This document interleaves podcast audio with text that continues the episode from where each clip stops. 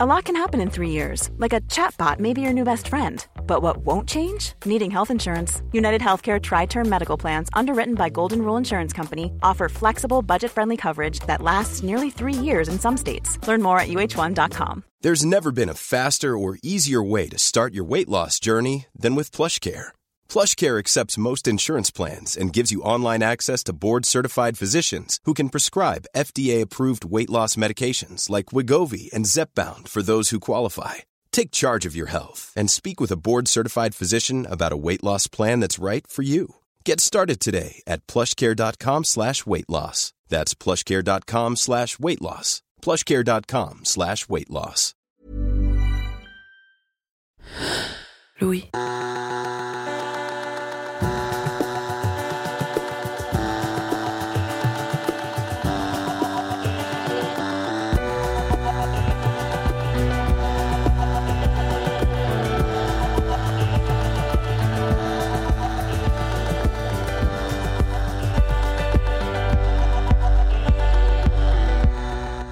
Quand on tape émotion au travail dans la barre de recherche de n'importe quel navigateur, la quasi-totalité des résultats qui sortent sont titrés Comment gérer ses émotions au travail? Comme si les émotions étaient quelque chose qu'il fallait contrôler et contenir un maximum, qu'il fallait travailler sur soi. Comme si le travail, ce n'était pas fait de la joie de rire avec ses collègues, de la satisfaction quand on arrive à être efficace, de la fierté quand on accomplit un projet, d'empathie, de désir, mais aussi parfois de lassitude, de colère, de conflit, qui généralement font quand même drôlement avancer les choses. C'est pourquoi Travail en cours se réinvente et devient émotion au travail pour faire la part belle aux émotions dans notre vie professionnelle. Et pour ce premier épisode, on s'intéresse à une émotion qui revient assez souvent quand on parle de carrière, comme un mantra incessant, que ce soit avec nos amis, nos collègues, nos N plus 1, et jusqu'aux responsables RH et aux conseillers Pôle emploi que l'on peut être amené à croiser au cours de notre carrière. Ce terme, c'est la confiance en soi. La confiance en soi, c'est une sorte d'incantation magique, un concept tout aussi nébuleux que gratifiant. Le remède qui nous permettrait de transformer positivement chaque expérience de notre parcours professionnel. Demander une augmentation, réussir un entretien d'embauche, mais aussi imposer ses idées en réunion ou ne pas se laisser miner par les échanges désagréables que l'on a eu avec un client ou un supérieur hiérarchique. À tout cela, une solution, la confiance en soi. Il suffit d'une très rapide recherche Google pour s'en rendre compte. Tapez les mots confiance en soi et travail dans votre barre de recherche et vous verrez instantanément apparaître des milliers d'occurrences et autant de sites qui vous donneront les clés pour être aussi sûr de vous qu'un Logan Roy dans un épisode de la série Succession. Dans une époque obnubilée par le développement personnel, le hashtag confidence cumule plus de 17 millions d'occurrences sur Instagram et 10 milliards sur TikTok. Et le terme est devenu un mantra pour toute une génération biberonnée à la self-esteem. Dans les médias, les femmes les plus en vue de l'époque n'ont que ce terme à la bouche. Malika Ménard, ancienne Miss France dans Paris Match, le top modèle Cindy Bruna dans une interview accordée à elle, l'influenceuse Léna Mafouf sur TF1, avec un même message pour y arriver, il faut de la confiance en soi, et ça, ça se travaille. J'étais un danseur très, euh, employer le mot complexé, bon, mais c'est tellement attendu, mais euh, en fait, je n'avais aucune culture de ça, donc j'étais très curieux. Euh, j'avais soif d'apprendre, je crois beaucoup. J'étais assez imparfait techniquement puisque je j'avais j'avais aucune base avant de réellement commencer. Ça m'a pris un petit moment. C'est au festival Elle Active, organisé par le magazine Elle avec L'Oréal Paris, qu'on rencontre Sarah Forever. Quand on la voit arriver sur scène, combinaison en sequin blanche et noir, maquillage flamboyant et gestes maîtrisés, on a un peu de mal à se représenter Mathieu Barin, le jeune garçon complexé qui entre pour la première fois dans les salles de danse du Conservatoire de Bordeaux. Le classique, en fait, bizarrement, est venu très tard, sur la fin de la formation. Euh, j'ai commencé avec du hip-hop, donc c'est quand même euh, pas très conventionnel. On commence d'habitude par le classique, mais j'ai commencé par le hip-hop, puis le modern jazz, du jazz, de la danse contemporaine, et après, sur la fin, j'ai eu du classique dans ma formation. Aujourd'hui, Sarah Forever est chorégraphe et performeuse, connue du grand public pour avoir été finaliste de la deuxième saison de l'émission Drag Race, dans laquelle Nicky Doll part à la recherche de la prochaine reine du drag français. Moi, mon âme, c'était vraiment de faire comme si euh, tout ça était euh, inné et qu'il y avait une sorte d'évidence à être là, parce que je me sentais effectivement tout le temps euh, pas, pas à ma place. Enfin, en réalité, quand je regardais à côté, je voyais bien que certains avaient eu accès à des choses dont j'avais pas du tout eu accès, et donc ça leur permettait d'être bien meilleurs, en tout cas techniquement. Faire comme si, performer et jouer un rôle, une duplicité bien connue des artistes et des professionnels de la scène Combien d'entre eux, stand-uppers, pop stars, se confient en interview sur leur timidité, sur la manière dont sur scène, ils endossent un costume qu'ils ne portent jamais dans la vie privée mais moi, c'était une espèce d'envie absolue d'être là euh, euh, et vraiment de. J'ai joué des coudes, hein, enfin, je, je poussais, enfin, pas forcément au sens propre, mais quoique en danse, très souvent en fait. Maintenant, euh, je me souviens que dès petit, je trouve que les cours de danse sont assez violents des fois dans ce rapport à l'espace, notamment à la gestion de l'espace. C'est qu'on a envie d'être, on a envie d'être remarqué par le professeur, on a envie de d'être le meilleur ou la meilleure élève, et donc très souvent, ça passe par éclipser les autres. C'est ça qu'on nous apprend, ce qui est d'ailleurs une très très mauvaise habitude parce qu'on apprend après dans la vie que ça se passe quand même très peu souvent comme ça, ou en tout cas que c'est pas des gens avec qui on a envie de travailler. Mais en tout cas dans la danse, c'est un peu commun de pousser les autres, et je pense que j'avais un peu de ça en moi. J'essayais de me faire de la place. Alors comment faire pour endosser cette confiance en soi dans d'autres situations de la vie, et notamment au travail? À quoi ressemble la confiance en soi quand on est dans un open space et pas sur scène? Et comment assumer cette posture? Je suis Raphaël Elkrief, bienvenue dans Émotion au travail.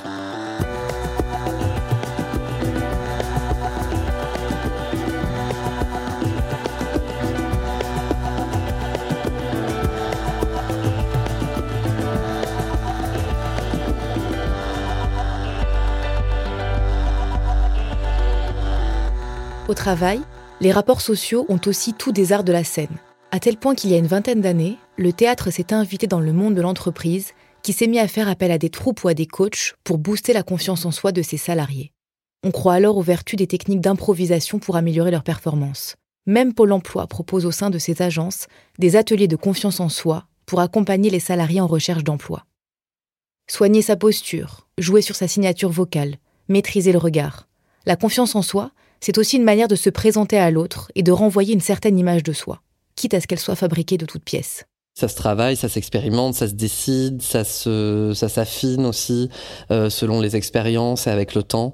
Euh, oui, oui, je, je suis convaincu que ça se travaille. Mais alors, je dois dire que c'est très dur. Enfin, je veux dire, moi aussi, des fois, je vois des vidéos de moi, je me dis, mais mon Dieu, on dirait une vieille rombière. Enfin, je me tiens très mal. Euh, et d'ailleurs, ma mère me l'a toujours dit, ça. Enfin, c'était très important pour elle, je me rappelle même quand j'étais enfant. C'est vrai qu'on dégage quelque chose. Enfin, le corps dégage. Euh, enfin, le corps est un langage comme un autre. Et oui, j'expérimente ça. Et surtout, c'est c'est pas évident de jongler parce que ça dépend tellement des situations, déjà de l'état mental dans lequel on est, mais aussi des situations des interlocuteurs et de la situation euh, juste euh, physique dans laquelle on se trouve. C'est très important de toujours avoir conscience de sa respiration, de la calmer ou en tout cas de euh, de faire en sorte qu'on la maîtrise, et ensuite de travailler sur la verticalité. Je crois que c'est quand même l'outil le plus solide. Toujours avoir conscience de sa colonne. Ce jeu du corps que nous décrit la performeuse le monde de l'entreprise lui a trouvé un nom, le power posing. En 2012, une jeune psychologue de l'université Harvard devient une star du net avec une conférence TED qui cumule plus de 50 millions de vues.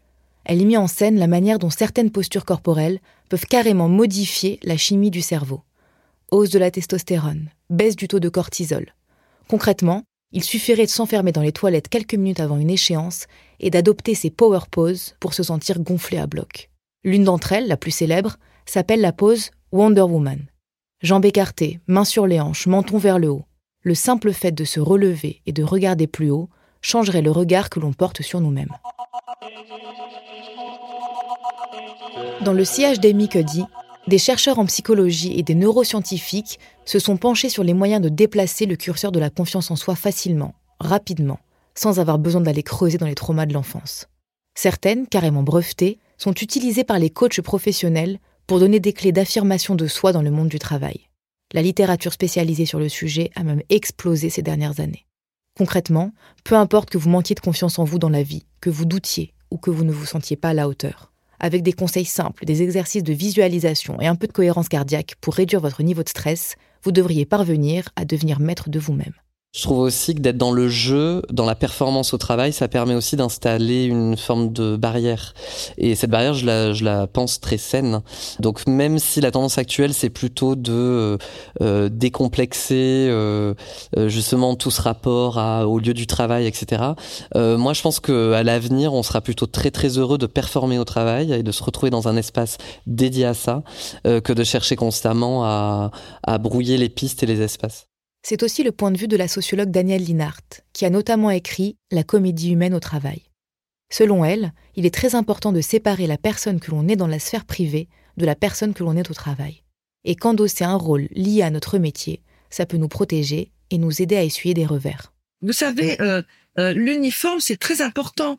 Par exemple, que les pompiers aient leur uniforme, que les, les policiers aussi, parce que derrière l'uniforme, il n'y a pas la personne. on ne voit pas la personne.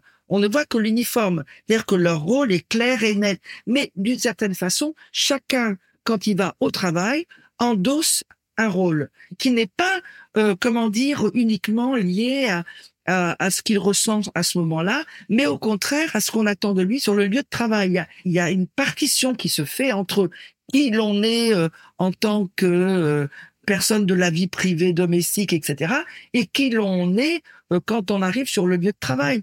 Un petit exemple qui est un peu amusant et anecdotique, mais euh, bon, je, je suis pas toute jeune loin de là parce que je suis chercheur émérite, donc ça veut dire que j'ai déjà pris ma retraite. Et puis juste avant de partir, je devais aller faire une, visite médicale pour le CNRS. Et puis il y avait un jeune médecin, il me dit euh, bon nom, prénom, âge. Ah, je dis ben jeune homme, vous êtes bien discret. Il me regarde, il pose son stylo, il me dit et si vous m'appeliez docteur, vous me répondriez peut-être autrement? Et j'ai dit ah oui donc je, ah, je lui ai donné mon âge. Non mais voilà c'est très révélateur je pense. Le le le, le titre l'habit le rôle c'est très important. Et si on ne respecte pas ça si on ne voit que que des humains avec leurs aspirations leurs envies leurs besoins etc ben, le travail ne pourra pas se faire correctement. C'est sûr il faut respecter le fait que lorsque l'on entre dans le monde du travail, on endosse un rôle particulier, qui a un rôle professionnel, et qu'on sait qu'en mobilisant ses efforts, son temps, ses connaissances, on peut avoir euh, une activité qui va résoudre des questions, qui va satisfaire des besoins. Et ça, c'est quelque chose de fondamental. Mais selon Daniel Linhart, si la confiance en soi peut être un uniforme protecteur, il y a dans le monde du travail des problèmes structurels et des pratiques managériales qui insécurisent les travailleurs au quotidien. Il y a dans la modernisation managériale une mise en concurrence de chacun avec les autres en disant euh, à chacun soyez le meilleur, visez l'excellence, et en même temps euh, il y a une mise en concurrence de chacun avec euh, soi-même on les met dans un certain état d'insécurité. Le fait de toujours viser l'excellence, d'être toujours euh, à la recherche euh, de ressources insoupçonnées au fond de soi, c'est il y a quelque chose de très insécure. Et il y a un autre aspect très très important de la des pratiques managériales qui euh, aboutissent au contraire à, ne pas faire en sorte que les gens puissent avoir confiance en eux-mêmes, que les salariés puissent avoir confiance, confiance en eux-mêmes, c'est la pratique du changement permanent qui fait que il y a une sorte de mise en obsolescence euh, des savoirs, des compétences, de l'expérience individuelle et collective des salariés et qui les plonge en fait dans un, une sorte de, de désarroi. Ce sont des sans arrêt des restructurations de services et de départements. Euh, ce sont des changements, des recompositions de métiers, euh, des changements de logiciels. Ce sont des mobilités systématiques imposées. Euh, ce sont des déménagements. Donc il y a tout un tourbillon de pratiques qui introduisent des, des, des changements, ce qu'on appelle le changement perpétuel, et qui fait que les salariés perdent leurs repères, euh, perdent leurs euh, leurs références euh, et euh, sont dans une sorte de précarité subjective. C'est-à-dire que même s'ils sont euh, des salariés avec des CDI ou même s'ils sont des fonctionnaires, ils ont l'impression, ils ont le sentiment d'une insécurité qui est liée au fait qu'ils ne maîtrisent plus leur environnement et leur le contenu de leur travail en raison de ce changement permanent pour avoir confiance en soi, il faut avant toute chose avoir confiance en ses connaissances, en ses, son expérience, euh, en, son savoir, etc. Or, euh, si tout bouge tout le temps, on ne peut pas. Et s'il y a tellement de souffrance dans le monde du travail actuel, c'est précisément en raison de ces tensions extrêmement violentes. Euh, on peut dire que on sollicite des euh, des aspirations extrêmement profondes chez les salariés en leur disant montrez-nous qui vous êtes ou ayez confiance en vous pour que nous ayons ou nous confiance en vous, mais ces aspirations viennent se fracasser contre une réalité du travail qui est extrêmement euh, brutale à leur égard, puisque d'un côté, elle est définie par d'autres et extrêmement prescrite, et de l'autre, dans le cadre d'un changement permanent où tout bouge tout le temps. Donc effectivement, on est dans des contradictions qui sont, comme certains le disent par exemple, paradoxantes. On ne, on ne peut pas s'y retrouver dans ce cadre-là.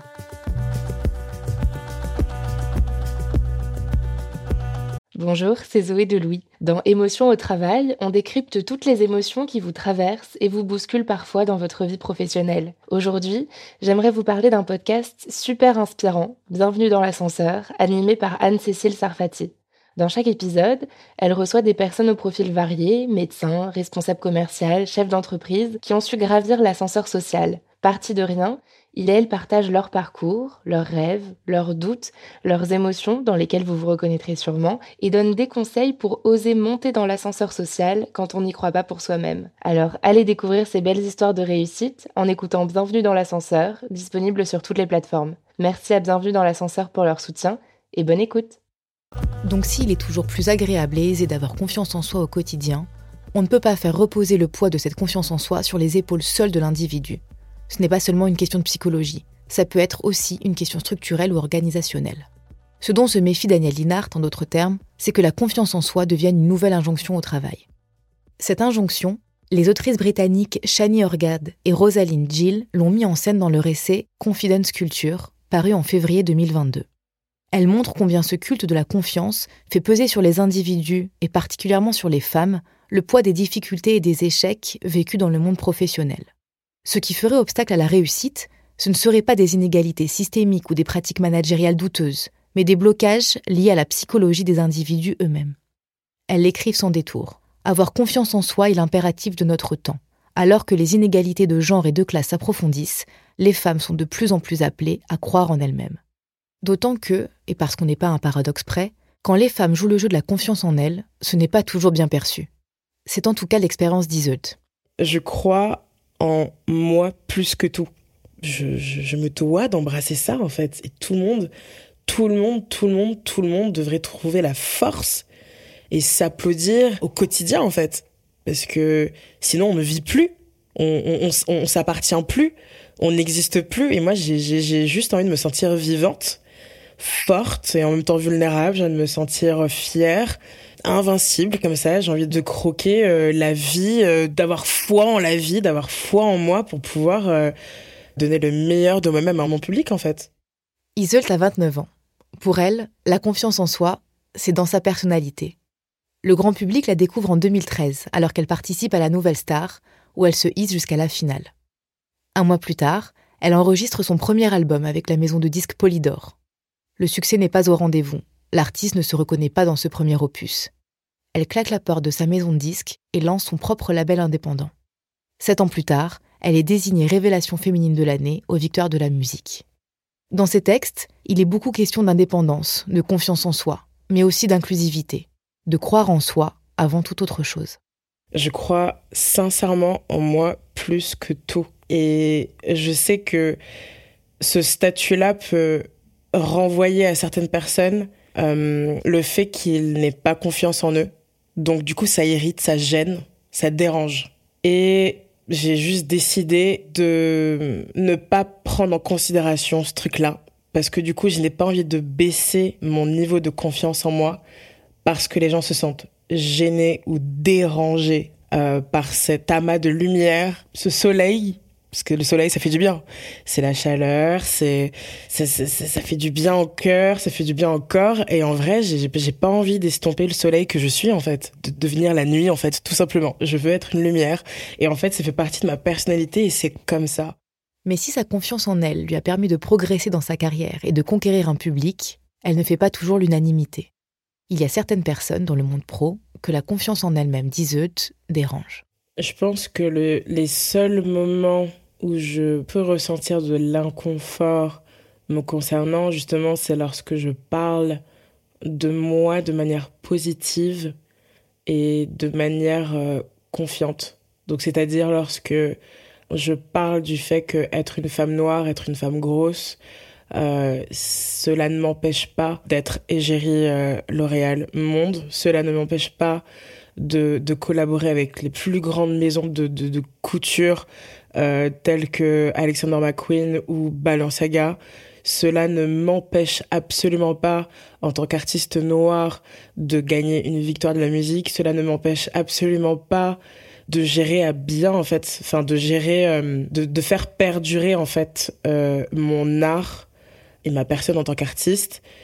En fait que que tout est possible. En fait, c'est vraiment c'est les seuls moments où je sens de l'inconfort autour de moi. C'est quand je parle vraiment de ma personne de manière positive et, de montrer qu'en fait le chemin est, est, tout à fait possible en fait et que et que j'ai tout aussi le droit d'avoir confiance en moi et de partager le fait que je l'ai fait et que je suis très fière de moi parce qu'il m'a fallu énormément de force et de résilience pour pouvoir mettre à bien tout ce que j'ai créé aujourd'hui. Dans une culture qui nous encourage à penser que nous pouvons arriver à tout juste en croyant en nous, le paradoxe, c'est qu'être très à l'aise avec ses compétences, ça continue de faire grincer des dents. Il y a vraiment ce truc de elle se la raconte, de machin, etc.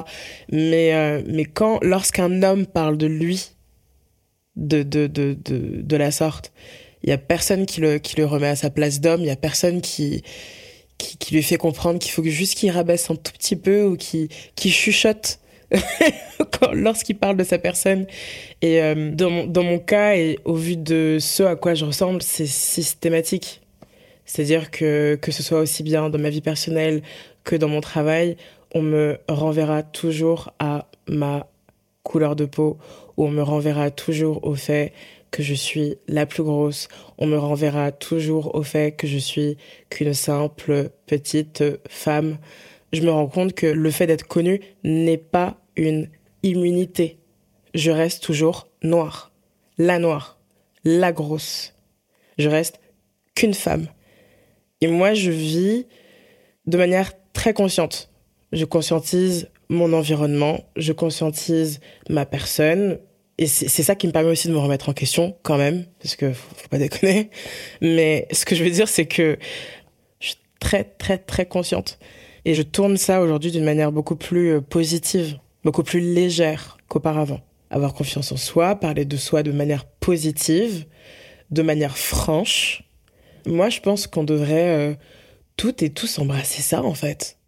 La clé, c'est d'endosser avec fierté son costume professionnel et l'assurance qui va avec, tout en ayant conscience que le monde du travail nous insécurise et que ce n'est absolument pas notre responsabilité si nous ne sommes pas au top en permanence. Et puis c'est aussi de savoir qu'avoir confiance en soi au travail, ça ne veut pas forcément dire qu'on est dans l'assurance absolue. En fait, ça veut aussi dire de manière assez contre-intuitive qu'on peut se permettre de douter. Parce que les personnes qui expriment leurs doutes savent que ça ne va pas remettre en question la valeur qu'ils ou elles pensent avoir aux yeux des autres. Qu'ils sont dans un environnement de travail suffisamment sécurisant pour exprimer des doutes, des questions, des opinions. Et c'est ça qui leur permet de réfléchir leur stratégie, réajuster leurs objectifs et faire preuve d'agilité face aux difficultés. Je n'ai strictement aucun regret sur euh, toutes les erreurs aussi que j'ai pu faire et qui m'ont amené aujourd'hui à un socle un peu plus stable, un peu plus solide euh, que ce soit dans, ma vie personnelle ou dans ma vie professionnelle, et qu'il faut embrasser en fait euh, tous ces petits parasites. En fait, faut embrasser vraiment toutes ces petites erreurs qui nous construisent aussi. Et je suis quand même assez fière du parcours que j'ai eu, et je suis méga reconnaissante envers toutes les personnes qui m'ont aidé, qui qui ont su m'écouter, qui ont su me conseiller. Euh, et je suis aussi reconnaissante envers les personnes qui n'ont pas voulu m'aider, qui n'ont pas voulu me conseiller, euh, qui ont pointé du doigt un peu ma manière de de gérer mes affaires. Et en fait, au final, euh, je vais super bien. Ça va super bien, en fait. J'ai beaucoup moins peur de faire des erreurs. J'ai beaucoup moins peur de prendre des risques. Et, euh, et j'y vais vraiment... J'y vais gaiement, en fait. Je suis Raphaël Elkrief et vous venez d'écouter le premier épisode d'Émotion au travail. J'ai tourné et écrit cet épisode le montage et la réalisation ont été faits par Louis Jobard, le mix a été fait par le studio La Fugitive et l'enregistrement au studio Soda Sound. Louise Emerlet est à la production, accompagnée d'Elsa Berto. À très vite.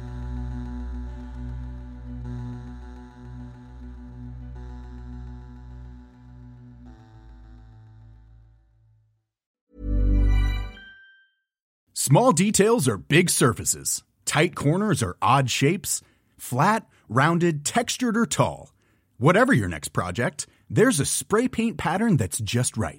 Because Rust new Custom Spray 5 and 1 gives you control with five different spray patterns. So you can tackle nooks, crannies, edges, and curves without worrying about drips, runs, uneven coverage, or anything else. Custom Spray 5 and 1. Only from Rust Hey, it's Danny Pellegrino from Everything Iconic. Ready to upgrade your style game without blowing your budget? Check out Quince. They've got all the good stuff shirts and polos, activewear, and fine leather goods, all at 50 to 80% less than other high end brands. And the best part? They're all about safe, ethical, and responsible manufacturing. Get that luxury vibe without the luxury price tag. Hit up quince.com slash upgrade for free shipping and 365 day returns on your next order. That's quince.com slash upgrade.